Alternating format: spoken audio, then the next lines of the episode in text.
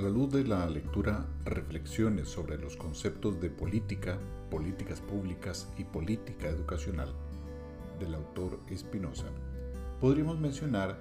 como concepto inicial que la política es, según el autor, lo que los gobiernos eligen hacer o no hacer, donde también se presentan desacuerdos o conflictos entre actores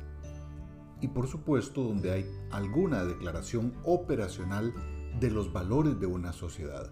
que buscan cómo definir y prescribir determinadas líneas de acción en esa sociedad. En el caso del concepto de política pública, encontramos todas aquellas decisiones interrelacionadas que toma un actor o varios actores políticos y que inciden en las metas y en los medios para sus logros para una situación en particular. Entonces, este conjunto de acciones colectivas interdependientes están asociadas a decisiones que toman los gobiernos y sus representantes en diversas áreas. Por tanto,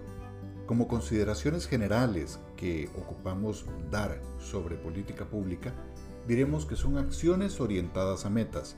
cursos de acción que están enmarcados en un lapso de tiempo efectuados por representantes del gobierno,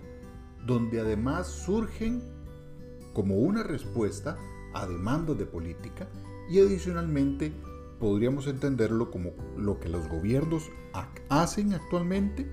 y no lo que ellos intentan hacer o lo que dicen que estar por acometer. Es decir, nos basamos principalmente en hechos, en cosas que deben presentarse en la realidad. Es decir, por lo general se involucra en la política pública alguna forma de acción gubernamental.